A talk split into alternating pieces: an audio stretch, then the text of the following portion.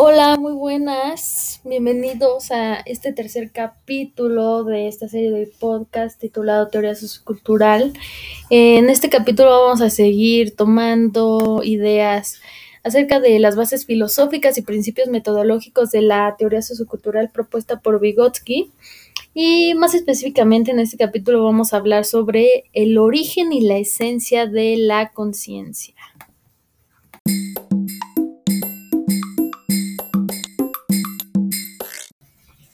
Bueno, pues empecemos diciendo que la conciencia puede ser considerado como los pensamientos, las sensaciones, los conceptos y la voluntad que en conjunto forman una capacidad muy importante del humano, que es la de comprender y asimilar conscientemente todo lo que le rodea. Pero, ¿cuál es su origen? Bueno, estamos seguros de que no hay un problema más complicado que este. Y sin la materia no puede haber conciencia, pero ¿toda materia piensa? No, no toda. Y es que el pensamiento es el pensamiento del humano, y éste piensa porque tiene un cerebro desarrollado. Además, la ciencia moderna ha demostrado que no hay otros órganos del pensamiento además del cerebro. Es por eso que la conciencia del hombre depende del estado de su organismo, el sistema nervioso y el cerebro, que es el órgano del pensamiento y la conciencia, es una función de él. Pero hay que tener presente que el cerebro no es la fuente ni la causa del pensamiento, es su órgano y nada más que eso. Eso significa que la conciencia no determina el cerebro por sí solo. La verdadera fuente de nuestros conocimientos es el mundo circundante y los procesos que se operan en él. Lo que pasa es que el cerebro refleja estos procesos y como resultado se obtienen conocimientos, mientras que el pensamiento es una función del cerebro. Es un fenómeno que depende de él en el sentido en que un pensamiento puede surgir solo cuando se tiene cerebro. Pero entonces, ¿qué son los pensamientos que se forman en nuestro cerebro? Claramente no tenemos la cabeza llena de arena, sino la idea de ella. En otros términos, tenemos la cabeza llena de conceptos, de objetos y fenómenos existentes en el mundo. Y el pensamiento lo que hace es reproducirlos o representarlos. Es como una fotografía de la realidad pero hay que tener en cuenta que la idea no es la cosa en sí misma, sino una imagen de ella, que no se puede fotografiar ni ver, pues solo existe en el cerebro.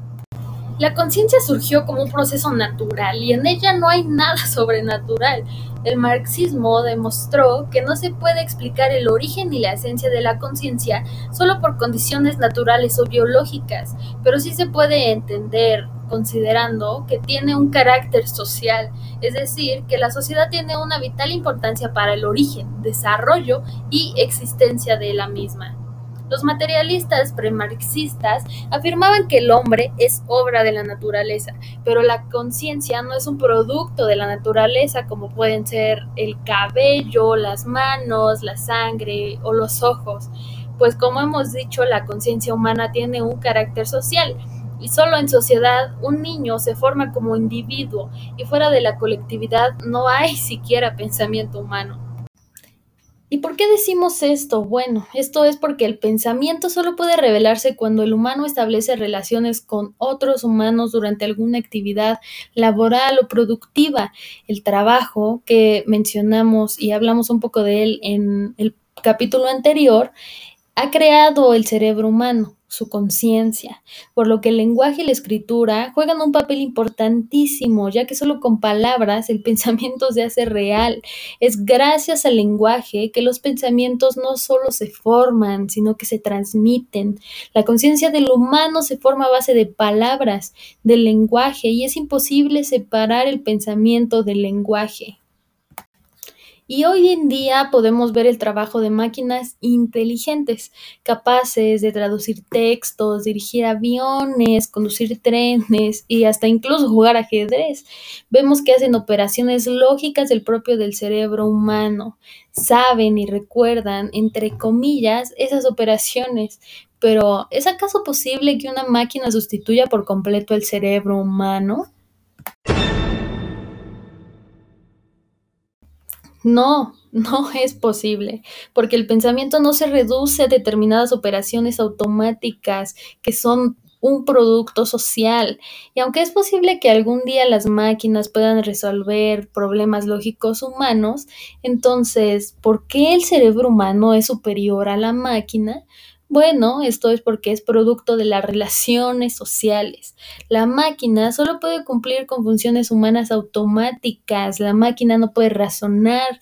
Lo único que hace es ayudar al humano al pensar.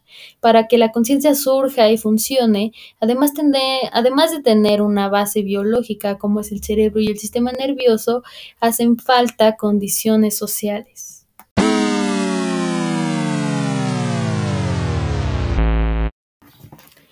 Y bueno, es aquí donde llegamos al final de este tercer capítulo de nuestra serie de podcast titulado Teoría Sociocultural. Espero que les haya dado algo para pensar, que hayan entendido un poco de lo que se habló aquí. Este es un tema muy difícil porque consiste en que el cerebro se estudia a sí mismo. Muchas gracias por acompañarme y los espero en el próximo capítulo.